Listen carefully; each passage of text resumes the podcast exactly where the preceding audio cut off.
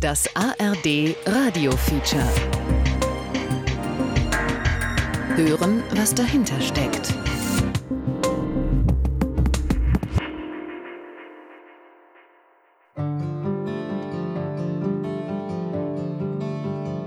Ich kann Jeboa damals, wenn ich war in Ghana, er war so ein kleiner Junge. Ja. Mensa Bekoe sitzt in einem Saarbrücker Café. Der Mit-70er hat den kleinen Samuel und dessen großen Bruder trainiert, damals in Ghana. Der Papa vom Jeboa Vater ist genau wie mein Papa. Immer haben deine Kinder gespielt, unsere Fußballzeit. Wir haben eine beste Mannschaft damals. Er sagt, die Familie Jeboa hatte eine Gastwirtschaft in Mampong, damals in Ghana. 1979 ist Mensa Bekoe nach Deutschland gegangen. Erst Hamburg, dann Stuttgart, dann Saarbrücken. Und dann kam dieser Tag im September 1991.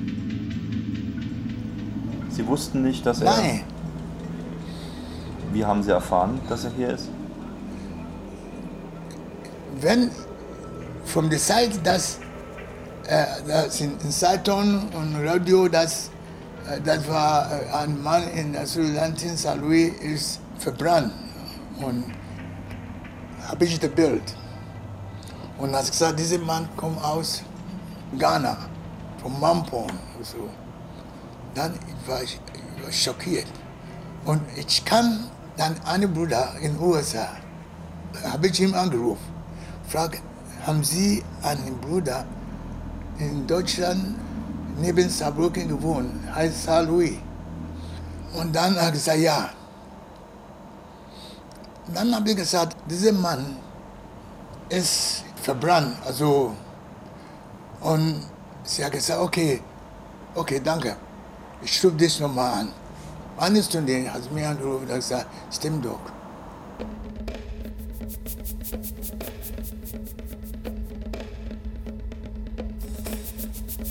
Mordfall Jeboa. Doku über die späte Verfolgung rechter Gewalt. Von Jochen Marmit.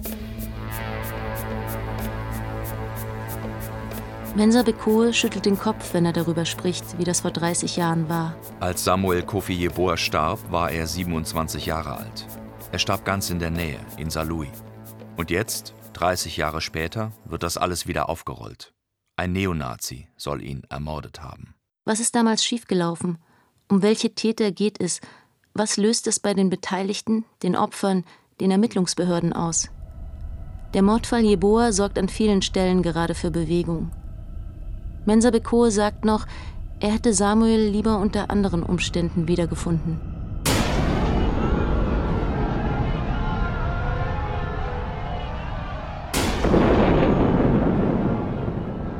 Ein Toter und zwei Verletzte. Das ist die traurige Bilanz einer Brandkatastrophe, die sich in der Nacht zum Donnerstag in einem Asylantenwohnheim im Saarlouier Stadtteil Frau Lautern abspielte.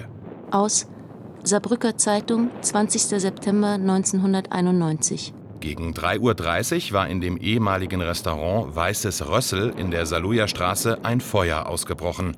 Zum Zeitpunkt des Brandes befanden sich nach Angaben der Kreisstadt Saarlouis 19 Asylanten in dem Wohnheim, vornehmlich Jugoslawen aus der Region Kosovo sowie Schwarzafrikaner. Saarlouis, rund 35.000 Einwohner. Gegründet als französische Garnisonsstadt mit den alten Vauban-Befestigungen, liegt sie im Saartal nordwestlich von Saarbrücken. Hier gibt es ein großes Automobilwerk. Saarlouis ist Verwaltungs- und Schulstadt mit Altstadtgassen, französischem Flair. Gilt auch als heimliche Hauptstadt des Saarlands. Tödliche Brandverletzungen erlitt ein Ghanese. Er hatte offensichtlich versucht, durch das lichterloh brennende Treppenhaus aus dem Wohnheim zu flüchten. Die Polizei geht von Brandstiftung aus. Gegen 3.30 Uhr war nach Zeugenaussagen ein silberfarbener Pkw mit hoher Geschwindigkeit vor dem Wohnheim vorgefahren. Der oder die Täter benutzten wahrscheinlich Benzin, um das Feuer zu entfachen. Am Abend des gleichen Tages brennt im benachbarten Saarwellingen eine weitere Unterkunft für Asylbewerber. Dort wird niemand verletzt, auch weil die Bewohner zum Tatzeitpunkt nicht zu Hause sind. 1991 schon der dritte Brand im Saarlouier Umfeld. Schon Mitte August hatten ebenfalls nicht gefasste Täter mit der gleichen Methode versucht, ein anderes Asylbewerberheim in Saarlouis-Roden anzuzünden. Aus Die Tageszeitung, 20. September 1991. Eine Sonderkommission des Kriminalkommissariats Saarlouis nimmt die Ermittlungen auf, in alle Richtungen. Elf Monate ohne Ergebnis. Die Staatsanwaltschaft Saarbrücken schließt die Akte 1992. Von Seiten der Stadt Saarlouis heißt es von Beginn an, wir haben keine rechte Szene und kein rechtes Problem. So der damalige Oberbürgermeister Richard Nospers von der SPD. Er verkündet zwei Wochen nach der Tat in seiner Saarlouier Erklärung, Saarlouis zeichnet sich als weltoffene, gastfreundliche und fremden Menschen aufgeschlossene Stadt aus. Er appelliert an Parteien, Gewerkschaften, Kirchen, Vereine und sonstige Gruppierungen in ihrem Wirkungskreis, das Thema der Ausländerfeindlichkeit begegnen, zum Tagesordnungspunkt zu machen. Eine Reaktion auch auf die wachsende linke Bewegung, die mit Trauermärschen und Kundgebungen gegen rechte Gewalt öffentlich Druck ausübt. Irgendwann werden sie mich umbringen, sagte Jeboa zu seinem Freund. Wenige Stunden später war er tot, verbrannt. Das war Mord! Kampf den Faschismus an jedem Ort! Zeitgleich heißt es aus dem Rathaus, solange wie es keine Aufklärung der Tat gebe, werde die Stadt den Mord an Samuel Jeboa weder als rassistisch, fremdenfeindlich, rechtsextrem noch politisch motiviert bezeichnen. Daran hat sich bis heute nichts geändert.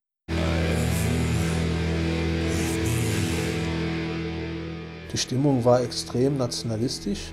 Die Stimmung war geprägt davon, dass, dass Flüchtlinge assoziiert wurden mit Tieren, die wie Heuschrecken, wie Schnecken über das arme kleine Deutschland hinweg äh, kriechen und alles kahl fressen. Roland Röder, Politikwissenschaftler und Geschäftsführer Aktion Dritte Welt Saar. Er erinnert sich, wie damals in ganz Deutschland aggressiv Stimmung gegen Geflüchtete gemacht wurde. Pogromstimmung August 1991 Rostock-Lichtenhagen und September 1991 Hoyerswerda. Brandanschlag November 1992 in Mölln. Und dann liegt der Schritt, dass man äh, das, was eine Bedrohung für mein Leben ist, dass ich das auch militärisch meinetwegen äh, mit der Waffe in der Hand bekämpfe, liegt ja da nahe. Ne? Neonazis wollen in Kameradschaften national befreite Zonen schaffen. Politisch ist es auch die Zeit der Asyldebatte. Das Unwort des Jahres 1991 ist ausländerfrei, 1993 Überfremdung.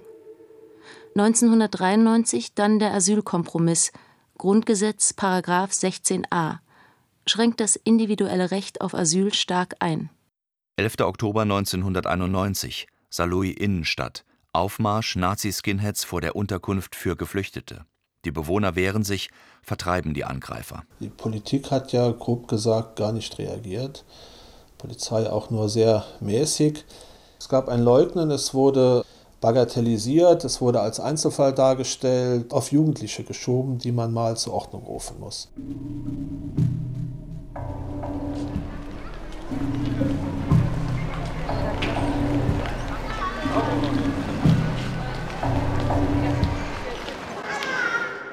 Sie waren laut, sie waren sichtbar, sie haben die entsprechenden Zeichen auch getragen, die man so kennt von Skinheads. Es war die Zeit, als man noch tatsächlich Skinheads hatte, also die Haare fehlten, die Springerstiefel waren da, die Bomberjacke, also es war alles mit dabei. Petra heißt eigentlich anders. In den 1990er Jahren war sie fast täglich in der Stadt unterwegs. In der Zeughausstraße gab es damals einen Dritte Weltladen in dem ich als Jugendliche ehrenamtlich gearbeitet hatte. Und innerhalb sehr kurzer Zeit sind uns sehr häufig die Scheiben eingeworfen worden mit wirklich großen Steinen. Es ist immer am Abend oder in der Nacht passiert. Insgesamt elfmal. Es war so, dass Nachbarn durchaus gesehen haben, wer es gewesen sein könnte. Es ließ sich aber nie wirklich nachweisen. Und ähm, der Schluss lag relativ nahe, dass das halt die Skinheads sind, die da auch durch die Straßen gezogen sind. 14. Oktober 1991. Wattgassen bei Saarlouis. Erneuter Brandanschlag auf eine Unterkunft für Geflüchtete.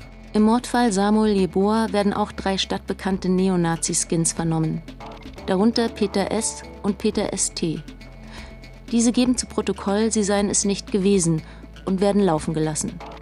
Gleichzeitig kursieren andere Erklärungen für den Brand. Die Haupterklärung damals war ja, der war Drogenhändler und es handelt sich um ein Delikt im Drogenmilieu.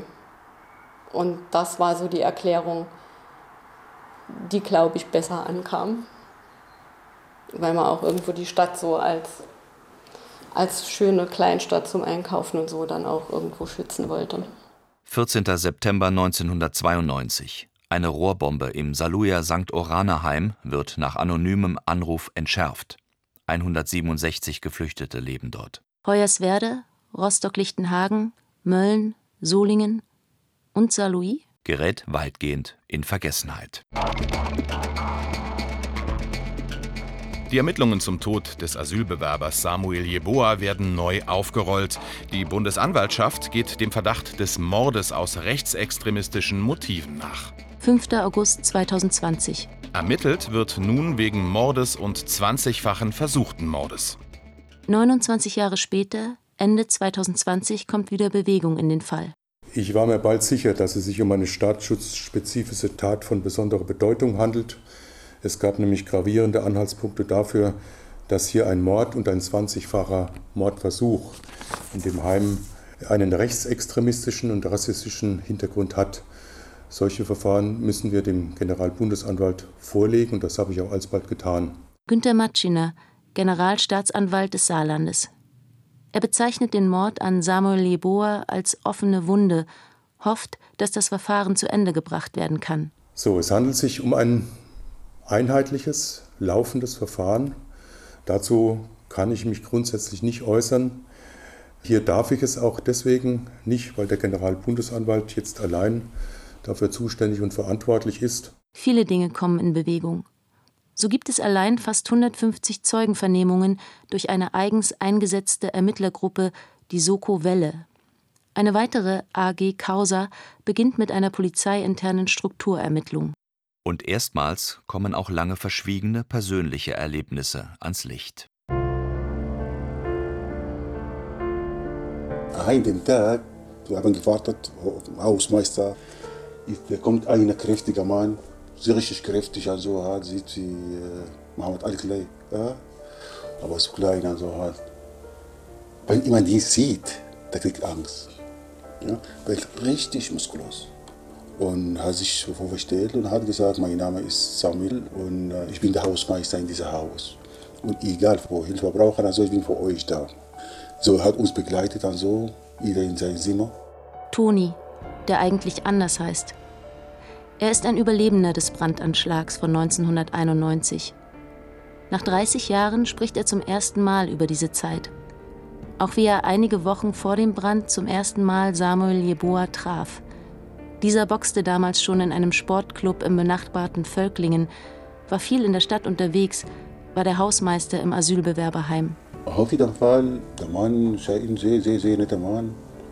Und oft da kommt und fragt, ob ihr Hilfe brauchen, ob alles klar. Und er in dieser Zeit, der kann ein bisschen Deutsch. Der kann von uns übersetzen und wirklich sehr, sehr hilfsbereit. Ja? Am Abend des 19. September gibt es eine Geburtstagsfeier im Haus. Es ist Mitternacht, als sich Toni und sein Zimmernachbar im dritten Stock schlafen legen. Gegen 4 Uhr morgens klopft mal bei mir jemand richtig fest. Fest. Ja? Und schnell, hey, was los? Habe ich die Tür aufgemacht, kam nur Rauch rein. Habe ich die Tür geguckt, da war richtig Feuer. Überall Feuer. Weil die Treppe war aus Holz. Was soll man machen? es gibt Notleiter. Da bin ich dann runter. Ich wollte wirklich von lauter, lauter Angst, ich wollte von oben springen und so. Ja. Aber dann bin ich runtergekommen und war richtig kalt. Ja. Wir haben eine Nachbarin aus Italien. Ja. Die hat Deckern gebracht. Viele Autos sind da. Von Polizei, ja. Feuerwehr. Auf jeden Fall, der Samuel Pua war am Leben. Oben in sein Zimmer. Aber war am Leben. Aber hatte Feuer in, in seinem Körper und so halt. Und er hat laut gerufen, Hilfe, Hilfe, Hilfe. Zwei der 21 Bewohner springen aus dem vierten Stock, brechen sich die Knochen. Für Samuel Jeboa gibt es keine Rettung. Toni und die anderen müssen noch in der Nacht zum Verhör auf die Polizeistation. Unter Schock, wie er sagt. Und jeder hat Angst. Jeder, der denkt, er ist schuldig. Sie alle haben sich gefühlt ja, wie schuldig Leute. Wir sind bestimmt fünf Stunden dort geblieben. Hunger, Durst, sind kaputt, Kopfweh. Wir wissen nicht wohin. Toni wird mit einigen anderen Überlebenden in der Asylunterkunft in der Innenstadt Gutenbergstraße untergebracht. Sein Hab und Gut ist verbrannt, er ist über Monate traumatisiert. Die rechten Angriffe gehen derweil weiter. 11. Oktober 1991, Saarlouis Innenstadt. Aufmarsch Nazi-Skinheads vor der Unterkunft für Geflüchtete in der Gutenbergstraße. Die Bewohner wehren sich. Beamte der Staatsschutzabteilung und der operativen Einheit filzen pünktlich um 6.30 Uhr im Saarlouier Stadtteil Frau Lautern die Wohnung des 49-jährigen Peter S., der dem rechtsextremen Lager zugerechnet wird. 28. Januar 2021. Peter S. bleibt zunächst auf freiem Fuß. Einen hinreichenden Tatverdacht gibt es bislang nicht.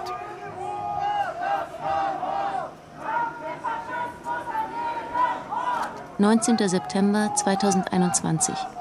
Am 30. Gedenktag ziehen rund 200 Demonstranten, zumeist Antifaschisten, durch die Stadt, auch durch die Saarlouier Straße in Frau Lautern zum damaligen Tatort.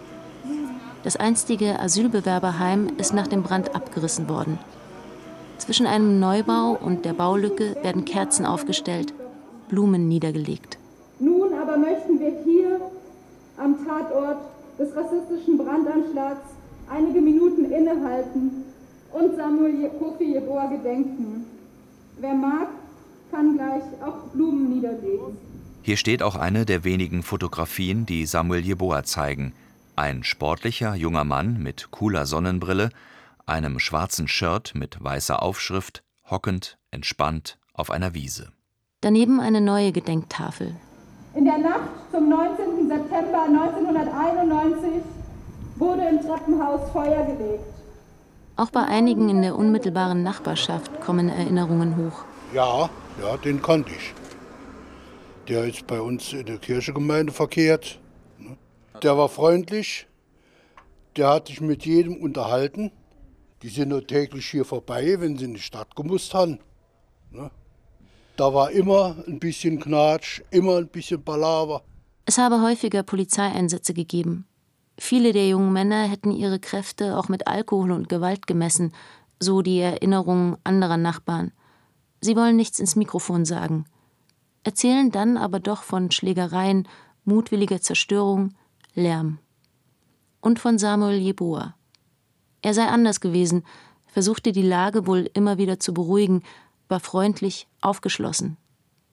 In jener Nacht haben auch sie seine Schreie gehört. Am Anfang war er nur Schwarze da, ähm, da gab es auch, glaube ich, nicht so viel Zores. Erst wie da in Jugoslawien der Krieg ausgebrochen ist und da sind so viele Jugoslawen gekommen. Ich glaube, da gab es mehr Randale bei, unter den Jugoslawen selbst. Ja, ja wir haben gut mit denen verstanden. Ja, das waren nette Kerle gewesen. Ja.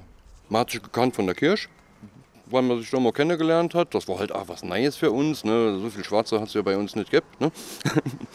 ähm, aber die, die waren nicht unangenehm, ja. Wiederum andere Anwohner empfinden die ständigen aufmarschartigen Demonstrationen der linken Gruppen als unheimlich. Immer dieses aggressive Gebrülle, sagen sie. Wie die Bundesanwaltschaft dem SR mitteilte, ist am Montagmorgen in Saarlouis ein 50-Jähriger festgenommen worden. Noch am Mittag wurde vor dem Bundesgerichtshof in Karlsruhe der Haftbefehl verkündet, wegen Flucht und Verdunklungsgefahr. 4. April 2022. Der 50-jährige Peter S. wird dringend verdächtigt, im Herbst 1991 das Feuer in der Asylbewerberunterkunft in Frau Lautern gelegt zu haben. Hintergrund sei seine rechtsextremistische und rassistische Gesinnung. Vor dem Ermittlungsrichter des BGH in Karlsruhe soll Peter S. nach SR-Informationen keine Angaben gemacht haben. Wie kann das sein? Wie kam es zu den neuen Erkenntnissen und was ist vor 30 Jahren bei den Ermittlungen falsch gelaufen? Schon zu Beginn der erneuten Ermittlungen, wenn ich das so sagen darf, gab es Hinweise darauf, dass global gesagt die Polizeiarbeit vor 30 Jahren nicht optimal war. Norbert Rupp, Polizeipräsident des Saarlandes seit zehn Jahren. Er hat die AG Causa zur internen Fehleranalyse eingesetzt. Erste Erkenntnis: Damals gab es noch nicht das sogenannte Vier-Augen-Prinzip bei den Ermittlungen. Und mir war relativ schnell klar, dass insbesondere auch organisatorische Mängel dazu geführt haben, dass damals unter Umständen Dinge nicht ermittelt wurden oder dass Dinge nicht ermittelt wurden, die unter Umständen hätten ermittelt werden können. Ob es da an der notwendigen Ermittlungsarbeit gemangelt hat, kann ich im Moment noch nicht verlässlich sagen. Norbert Rupp hat sich Anfang April 2022 öffentlich für die fehlerhafte Ermittlungsarbeit von 1991-92 entschuldigt. Er spricht von einer Organisationsreform zu genau jener Zeit, in der das örtliche Kriminalkommissariat das KK Saarlouis ermittelt hat. Und am 1.4., also quasi auf dem Höhepunkt oder kurz schon nach dem Höhepunkt der Ermittlungsarbeit sozusagen, wenige Monate später ist die Akte zur Staatsanwaltschaft gegangen und ist dann auch eingestellt worden vorerst, ist die Zuständigkeit vom KK Saarlouis auf die Zentrale in Saarbrücken gewechselt. Zweite Erkenntnis: Die Ermittler waren aus Saarlouis und Umfeld. Die zentrale Bearbeitung durch ein Landeskriminalamt (LKA) bei Todesermittlungssachen gab es in der Form noch nicht. Schauen wir doch einmal konkret auf das, was damals angenommen wurde und was nach SR-Recherche heute bekannt ist. Am Abend des 18. September 1991 soll sich Peter S. mit zwei Kameraden in einer Saluja Kneipe getroffen haben, darunter auch der damalige Kopf der örtlichen Neonazi- und Skinhead-Szene Peter St. Gesprochen wurde laut Bundesanwaltschaft unter anderem über die Anschläge auf Asylbewerberunterkünfte im sächsischen Hoyerswerda, die damals die Schlagzeilen beherrschten. Die drei Kameraden waren offenbar einhellig der Meinung, dass so etwas eigentlich auch in Saarlouis angebracht wäre. Nach ein paar Bier gingen die drei auseinander in entgegengesetzte Richtungen, wobei Neonazi ST den dritten Kameraden stützen musste. Er hatte angeblich reichlich getrunken. Der Beschuldigte Peter S. war nach eigenen Angaben gegenüber der Polizei allenfalls angetrunken und nach Hause gegangen. Das ist die Version, der die Ermittler der Kripo Saarlouis damals Glauben geschenkt haben. Und was ist heute die Grundlage für die Festnahme von Peter S.? Im November 2019 wurde eine Dame, nennen wir sie Gabi, bei der Polizei vorstellig. Sie berichtete von einem Gespräch mit Peter S., das sie vor längerer Zeit mit ihm auf einem Grillfest geführt habe. Er habe ihr zu dem Anschlag auf das Asylbewerberheim in Saarlouis erklärt, dass er das gewesen sei und sie ihn nie erwischt hätten. Lange Zeit habe sie dies für Prahlerei gehalten, sich jetzt aber doch entschlossen, damit zur Polizei zu gehen. Die nahm den Hinweis dieses Mal offenbar äußerst ernst. Sprich, Peter S. soll also damals nach dem Kneipenbesuch alleine und unerkannt den Brand gelegt haben? Und die beiden anderen sind, ohne etwas davon zu wissen, nach Hause getorkelt? Gabi wurde mehrfach vernommen und blieb offenbar bei ihren Schilderungen. Das komplette Umfeld von Peter S. wurde durchleuchtet, Telefone und Fahrzeuge abgehört. Auch bei Gesprächen von Peter S. und seinem Kamerad Neonazi Peter St. wurde mitgehört. Die Ermittler werten diese Aufzeichnungen zumindest teilweise als belastend. Ein Täter, keine Gehilfen, keine objektiven Beweise. Zumindest offiziell. Peter S. kann alles abstreiten, sagen, er wollte nur prahlen. Die Beweisführung dürfte schwierig werden. Das ist auch der Bundesanwaltschaft klar. Die Ermittlungen laufen nach wie vor. War das damals wirklich nur eine organisatorische Schlamperei zwischen dem Kriminalkommissariat Saarlouis und dem späteren LKA? Wäre es damals wirklich so schwer gewesen, die bekannten Neonazi-Führungspersonen mit Nachdruck zu durchleuchten, Beweise damals sicherzustellen? Polizeipräsident Norbert Rupp. Ich muss jetzt auch sehr vorsichtig sein, dass ich nicht den Ermittlungserfolg, denn das ist unser alleroberstes Ziel, dass wir dieses Tötungsdelikt, wenn auch 30 Jahre später, aber immerhin klären. Und deshalb ist es auch so schwierig, zur Arbeit der AG Causa zu berichten. Denn wir müssen und wir werden die damals mit dem Fall befassten Polizeibeamtinnen und Polizeibeamte anhören, befragen, konkret zu ihrer Art des Arbeitens. Weil viele Dinge erschließen sich uns heute nicht, wenn wir die Akten studieren. Und genau diese Personen können derzeit nicht befragt werden, weil sie innerhalb der neuen Ermittlungen der Bundesanwaltschaft und dem möglichen künftigen Prozess als Zeugen gelten. Während also die AG Causa in der Warteschleife hängt, nimmt die Diskussion um die damalige gesellschaftliche Akzeptanz und den Umgang mit den Opfern rechter Gewalt an Fahrt auf. Mit uns wird es keinen Schlussstrich geben. Wir werden weiter erinnern und dabei aufklären. Kein Schlussstrich. Erinnern, aufklären, einmischen, Konsequenzen ziehen. Kampf den Faschismus an jedem Ort! Ja, also ich brauche mich eigentlich nicht allzu sehr neu zu positionieren. Meine Position war seit meinem Amtsantritt eigentlich klar. Peter Demmer, ehemaliger Kriminaloberkommissar, seit vier Jahren Oberbürgermeister der Stadt Saarlouis von der SPD. Er bezieht auf ARD-Anfrage Stellung kurz nach der Verhaftung des mutmaßlichen Täters. Und wenn es dann so ist, dann kann man das auch nicht mehr verneinen und dann habe ich da auch kein Problem damit, diesen Anschlag als rechtsradikal zu bezeichnen. Das ist das eine.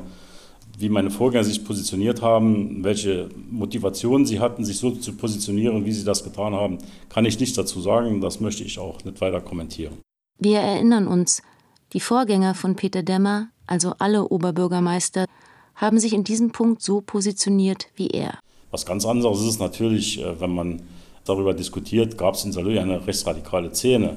Da muss ich ganz klar sagen, die gab es. Das habe ich auch nie verneint. Das habe ich auch von Anfang an so kommuniziert, weil ich weiß, dass es sie gab. Ich habe 40 Jahre in dem Metier gearbeitet. Ich war fast 40 Jahre bei der Polizei. Und für mich ist eine Tat klar, wenn sie bewiesen ist. Und solange sie nicht bewiesen ist, ist es Spekulation. Aber wenn sie dann bewiesen ist, das ist Fakt. Und das ist auch hier in dem Fall so für mich. Formal juristisch ist das korrekt, aber es gibt eine juristische und es gibt eine politische Bewertung und wir haben eine politische Bewertung vorgenommen. Und schon sehr lange wird der Mordfall Samuel Jeboa von der Bundesregierung schon seit vielen, vielen Jahren.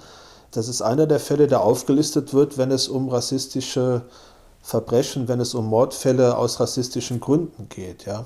Roland Röder von der Aktion Dritte Welt Saar gehört neben dem Saarländischen Flüchtlingsrat und der Antifa Saar zu den wenigen, die 30 Jahre lang immer wieder eine klare Positionierung gefordert haben. Auch gegenüber der Stadt Saarlouis. Und auch nicht immer ohne Reibung. So nach einer Gedenkkundgebung am 10. Todestag 2001. Und nach der Kundgebung wurde am Rathaus eine Gedenktafel angebracht, die in der Tat dann kurz hing. Also am nächsten Morgen wurde sie wieder abgemacht vom damaligen Oberbürgermeister Fontaine. Er ließ sie abmachen und dann gab es ein länger währendes Verfahren gegen die Veranstalterinnen, gegen die Person, die die Veranstaltung angemeldet hatte. Und letzten Endes, die Stadt Saarlouis ging durch mehrere Instanzen. Letzten Endes hat die Stadt Saarlouis, glaube ich, 100 Euro rund, haben sie dann erkämpft vor Gericht, muss man sagen. Vier Jahre wurde prozessiert. 134,50 Euro Schadensersatz wegen Sachbeschädigung gingen an die Stadt Saarlouis. Was würden Sie denn sagen, wenn an Ihr Haus jemand so eine Plakette anbringt ohne Ihr Einverständnis? Wir haben am Tatort diese Gedenktafel installiert und was soll ich jetzt mit dieser Plakette noch machen? Die hat vielleicht noch einen symbolischen Wert, aber die kann man vielleicht dort noch dabei äh, stellen oder auf den Friedhof, ich weiß es nicht, aber mit Sicherheit nicht ans Rathaus. Bei aller bestehenden Konfrontation in den letzten zwei Jahren ist dennoch auch bei der Stadtverwaltung etwas in Bewegung gekommen. So wurde am Tatort eine Gedenktafel aufgestellt. Vor dem ehemaligen Asylbewerberheim in der Gutenbergstraße soll künftig ein Mahnmal an alle Opfer von Hass und Gewalt erinnern. Und das Grab von Samuel Jeboa pflegt ebenfalls die Stadt, seit Beginn an und schon über die Liegefrist hinaus. Roland Röder will seine Kritik aber auch darüber hinaus verstanden wissen. Saarländische staatliche Stellen haben hier versagt, komplett versagt.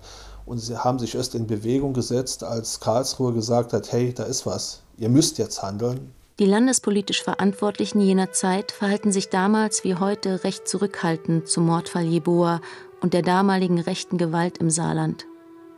Von 1985 bis 1998 stand Oskar Lafontaine an der Spitze.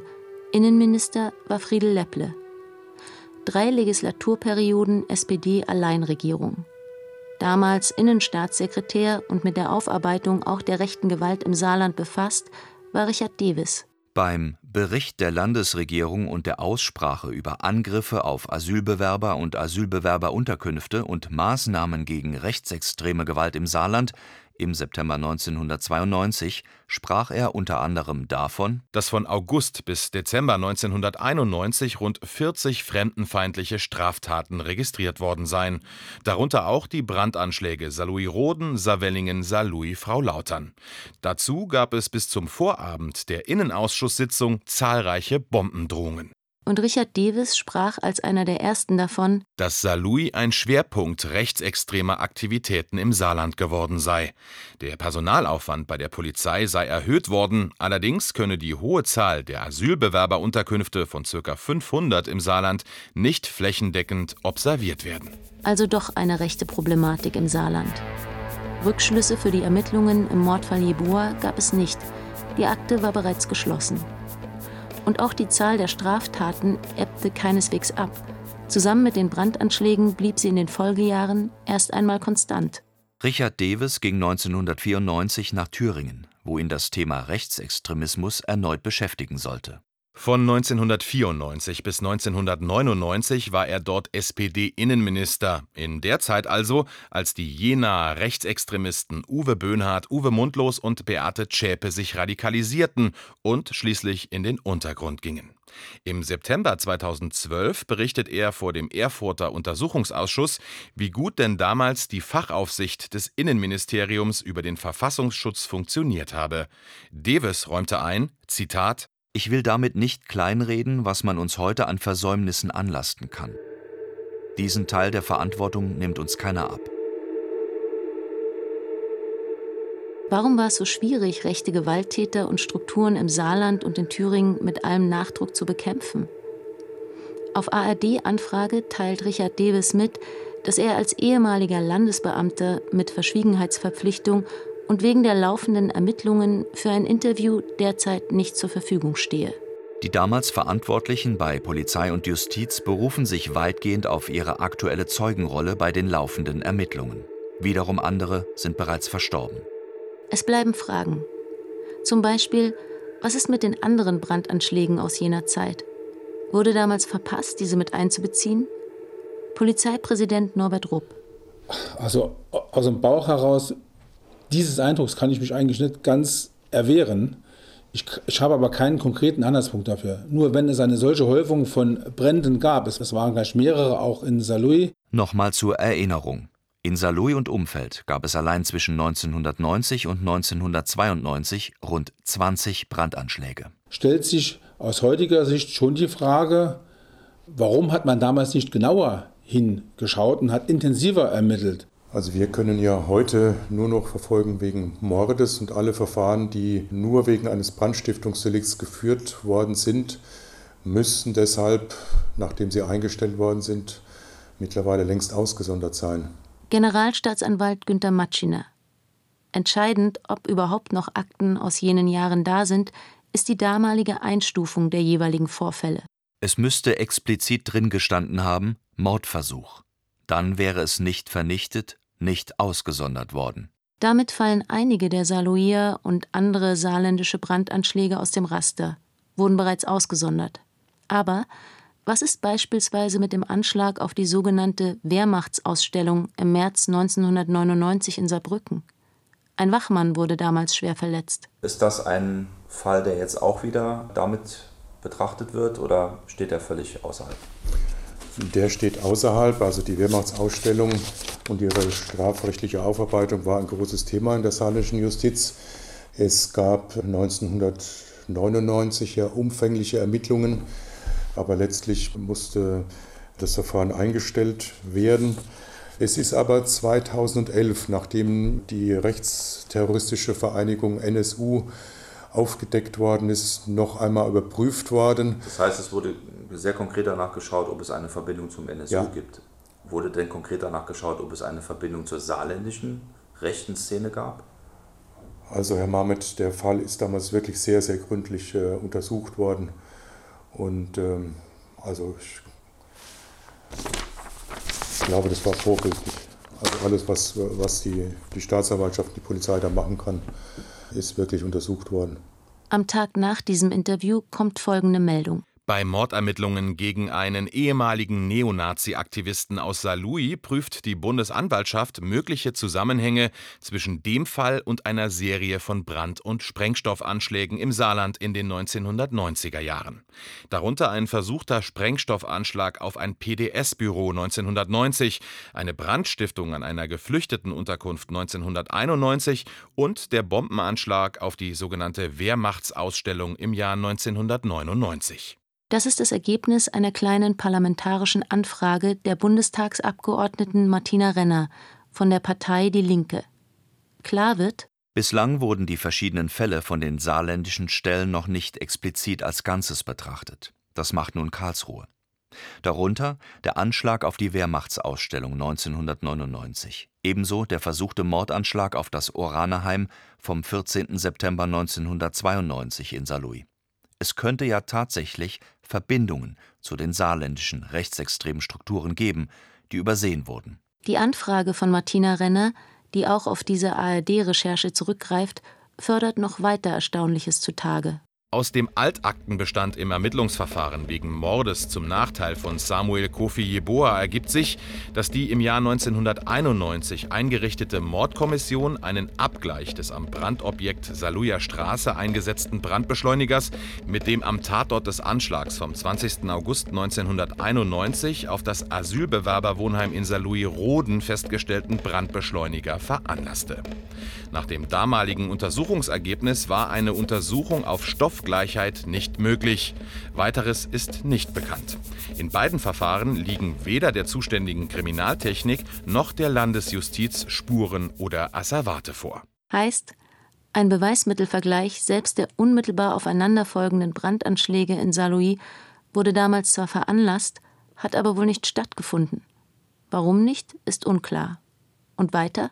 Das Ermittlungsverfahren der Generalstaatsanwaltschaft Saarbrücken wurde dem Generalbundesanwalt Anfang 2020 ohne Asservate zur Übernahme vorgelegt. Die Ermittlungen des Generalbundesanwalts haben den Verbleib von Spuren und Asservaten trotz intensiver Nachforschungen bisher nicht nachvollziehen können.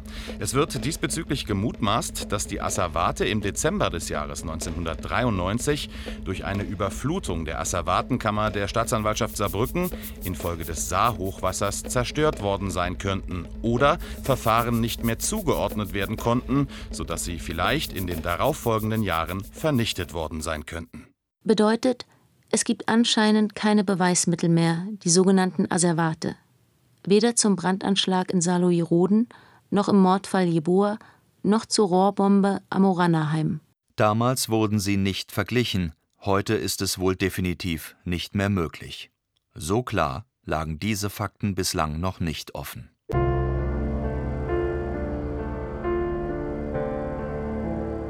Es ist nicht meine Aufgabe zu spekulieren, aber es gibt kaum ein Bundesland, in dem Polizei, Justiz und Verfassungsschutz sich so systematisch geweigert haben, ihre eigenen rechtsterroristischen Strukturen auszuermitteln wie im Saarland. Heike Kleffner, Journalistin und Geschäftsführerin des Verbands der Beratungsstellen für Betroffene rechter, rassistischer und antisemitischer Gewalt VBRG Berlin. Sie hat mitgeholfen, den deutschlandweiten Atlas der Todesopfer rechter Gewalt zu erstellen und erreicht, dass die Erfassungskriterien für rechte Gewalt seit 2001 beim Bundeskriminalamt und den Landeskriminalämtern genauer gefasst wurden. Sie sagt, mangelhaft bei der Aufarbeitung bedeutet auch mangelhaft bei nachgewiesenen Tötungsdelikten durch rechtsextreme Täter. Also wir sehen leider im Saarland, dass äh, die Polizei und das LKA ganz offensichtlich die seit 2001 geltenden Kriterien für politisch rechtsmotivierte Tötungsdelikte ignoriert. Und wir sehen das insbesondere an dem schrecklichen Tod von einem türkischen Jugendlichen in Sulzbach, Ahmed Schalak, 2002, von einem bekannten Nazi-Skinhead im öffentlichen Raum erstochen. entsprechende Äußerungen. Der Täter war Polizei bekannt als Rechter. Und es war klar, das Tatmotiv war Rassismus. Ja, das kann ich so jetzt nicht äh, nachvollziehen. Generalstaatsanwalt Günter Matschiner hat sich auf ARD-Anfrage unter anderem die Unterlagen zu Ahmed Schalak noch einmal angeschaut. Ein 19-jähriger Auszubildender, Sohn türkischer Eltern, getötet durch fünf Messerstiche in Bauch und Brust vom stadtbekannten Neonazi Carlos N. In dem von Ihnen angesprochenen Tötungsdelikt beim Salzbrunnenfest in Sulzbach 2002 hat die Staatsanwaltschaft einen Motivbündel angenommen und dabei ausdrücklich auch Ausländerhass mit aufgeführt. Nur dass diese erste Annahme der Staatsanwaltschaft beim Tatmotiv keinen Eingang in die Anklage fand. Drei Monate nach der Tat erhob die Staatsanwaltschaft Saarbrücken Anklage. In dieser wurde jedoch mit keinem Wort das rassistische Motiv der Tat erwähnt. Carlos N. wurde lediglich wegen Totschlags angeklagt. Das Landgericht Saarbrücken verurteilte den Neonazi zu sechs Jahren Haft. Und trotzdem weigert sich das LKA Saarland bis heute diesen Fall als politisch rechtsmotiviertes Tötungsdelikt anzuerkennen. Und auch in der Überprüfung möglicher rechter Tötungsdelikte nach der Selbstenttarnung des NSU hat das Saarland äh, diesen Fall nicht nachgemeldet. Begründung des LKA Saarland auf die ARD-Anfrage. Das Landgericht Saarbrücken kam in der Urteilsfindung zu dem Ergebnis, dass alleine die Zugehörigkeit des Täters zur rechten Szene nicht den Schluss auf eine ausländerfeindlich motivierte Tat zulasse. Infolgedessen wurde im Nachgang zu diesem Urteil die zunächst angenommene politische Motivation im Rahmen einer Nachtragsmeldung des Landeskriminalamtes Saarland an das Bundeskriminalamt revidiert. Die Weigerung staatlicher Stellen, Polizei und Justiz, Rassismus zu benennen und anzuerkennen, dass es eine tödliche Dimension hat, ist für die Hinterbliebenen ein zweites Trauma. Und äh, einer dieser Leute, dieser Gruppe war eben auch der Samuel. So, und der Samuel war, ich sag mal, auffällig gegenüber den Kollegen, weil die meisten waren um die zwei Meter groß. Und der Samuel war halt doch ein gutes Stück kleiner und klein, aber halt kräftig, breites Kreuz als Boxer und war ein sehr angenehmer und sehr ruhiger Zeitgenosse. Dietmar Esser, Leiter der Grünflächenabteilung der Stadt Saarlouis. Anfang der 1990er hat auch Samuel Jeboa bei ihm als 1-Euro-Jobber gearbeitet. Morgens kam er mit seinem Fahrrad oft zum neuen Betriebshof. Dann ging es mit Kleinbussen und einzelnen Trupps zu den Einsatzorten. Ich kann mich nur noch sehr gut an die Beerdigung erinnern. Es war eine sehr emotionale Geschichte. Es war eine sehr bedrückte Stimmung. Und dazu kam dann auch noch dieses Emotionale durch die Familie, weil die doch anders trauert, wie wir das hier so kennen. Bei uns läuft eine Beerdigung still und leise ab. Man geht irgendwann ans Grab und alles ist still und leise. Und hier mit diesen, ich sag mal, teilweise schrillen Bekleidungen und diesem offenen und lauten Weglagen, das war sehr bedrückend für alle. Wir denken heute an ihn, an die Angst, die er gehabt hat, an die Träume, die er von einem besseren Leben hatte, an seine Hoffnungen, an seine Wünsche. Verbrannt. Wenn jemand gestorben ist, zum Beispiel im Ausland, dann muss man etwas bringen, zeigen, dass stimmt. Unser Sohn oder so ist gestorben. Also alles liegt bei Thomas. Und Thomas hat mir gesagt, das ist der Koffer von Jebua. Dann habe ich diese dann Koffer und was er ist immer noch da geschickt zu der Familie in Ghana. Mensa Bekoe stand nach Samuel Jeboas Tod in Kontakt mit dessen Familie in Ghana. Von Samuels besten Freund in Deutschland, Thomas, bekam er einen Koffer mit persönlichen Dingen. Drei Jahre später reiste Mensa Bekoe persönlich nach Mampong. Wenn ich bin in Ghana, ich war diese Familie. Die Freundschaft ist immer noch da mit dieser Familie. Jetzt der nicht mehr. Sieben Kinder hatte Samuels Vater. Er starb vor einigen Jahren. Die Mutter überlebte ihren Sohn nur wenige Jahre. Ein Bruder und seine Schwester leben in den USA, ein Bruder in Ghana. Aber hier lebt niemand mehr? Im Moment nicht. Hm. Die Familie hat gesagt, ich habe Angst vor Deutschland. Dann habe ich gesagt, warum? Ich war da früher, bevor Jebua. Ich lebe noch. Das ist in jedes Land gibt es schlechter Mensch und ein guter Mensch. Das ist überall in der ganzen Welt. Und dann erzählt Mensabek Cohen noch, dass auch die Geschwister nicht mehr öffentlich über den Mord an ihrem Bruder sprechen wollen. Sie hätten damit abgeschlossen. Ähnlich verhält es sich mit Samuels damals wohl bestem Freund, einem Deutschen namens Thomas aus Saarlouis. Mit ihm war Samuel viel unterwegs. Die Familie von Thomas hat ihn anscheinend immer unterstützt, auch als es einmal um eine drohende Abschiebung ging. Doch bei jeder Anfrage zu einem Gespräch heißt es aus der Familie, wir wollen dazu nichts sagen.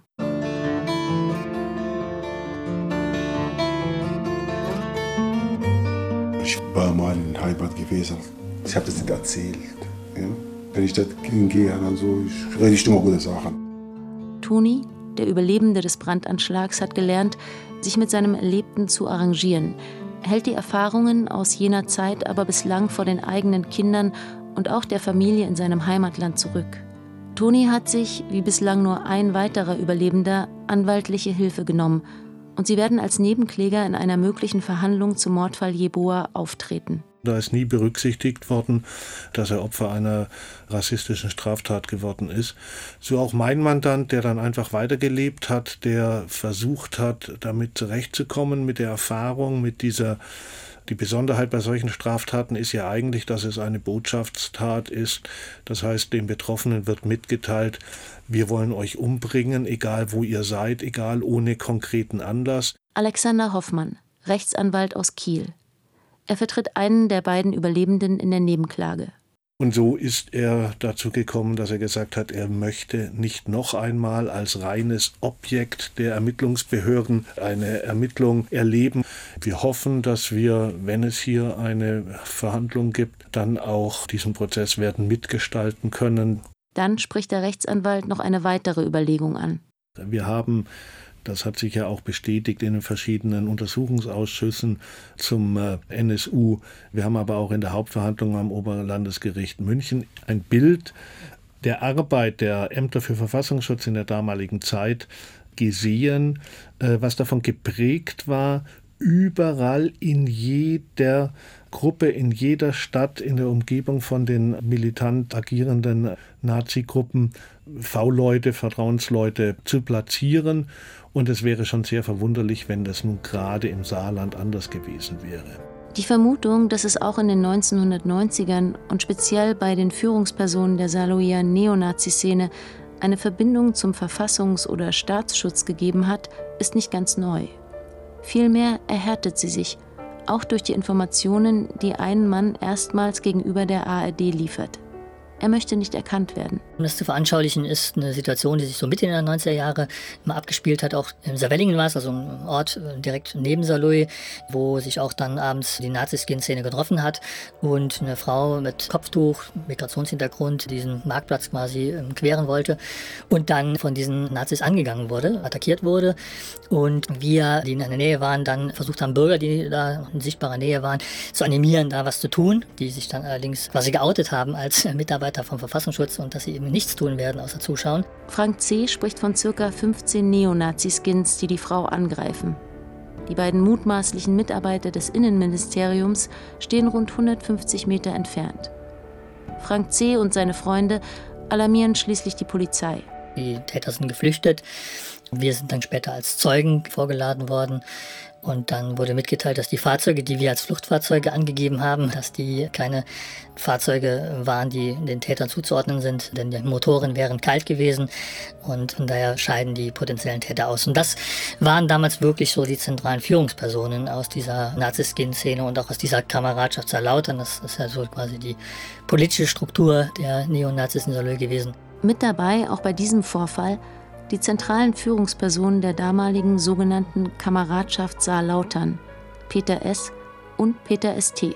Wir erinnern uns, die beiden, Peter S. und Peter St., die vor 30 Jahren nach den Vernehmungen zum Brandanschlag auf das Asylbewerberheim, bei dem Samuel Jeboa starb, wieder laufen gelassen wurden. Sie waren die sogenannten Intensivstraftäter. Sie waren wirklich diejenigen, die auch bekannt dafür waren, dass sie eben exzessiv Gewalt anwenden, massiv gegen politische Gegner vorgehen oder gegen Migranten und eigentlich eine ganze Latte an Straftaten damals begangen haben. Und es eigentlich für jeden verwunderlich war, dass im Polizeijargon eben diese rechten Intensivstraftäter immer noch auf freiem Fuß waren.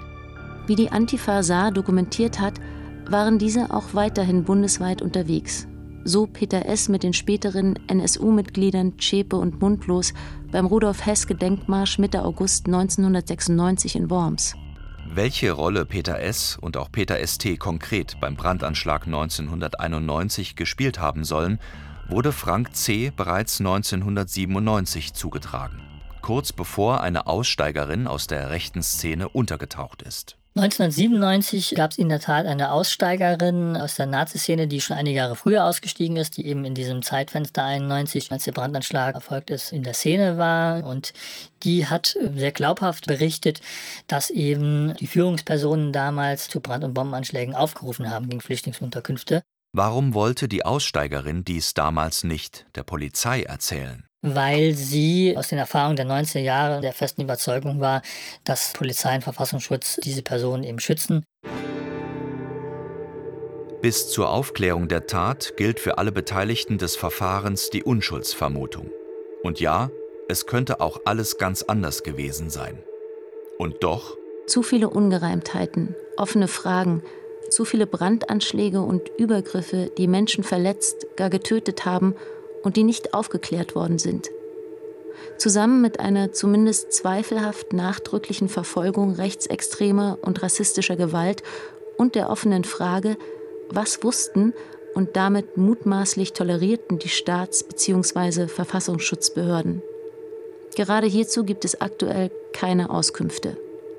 Nicht nur die Bundestagsabgeordnete Martina Renner fordert daher ganz klar, Warum die Serie damals nicht aufgeklärt und untersucht wurde, muss Gegenstand eines Untersuchungsausschusses werden.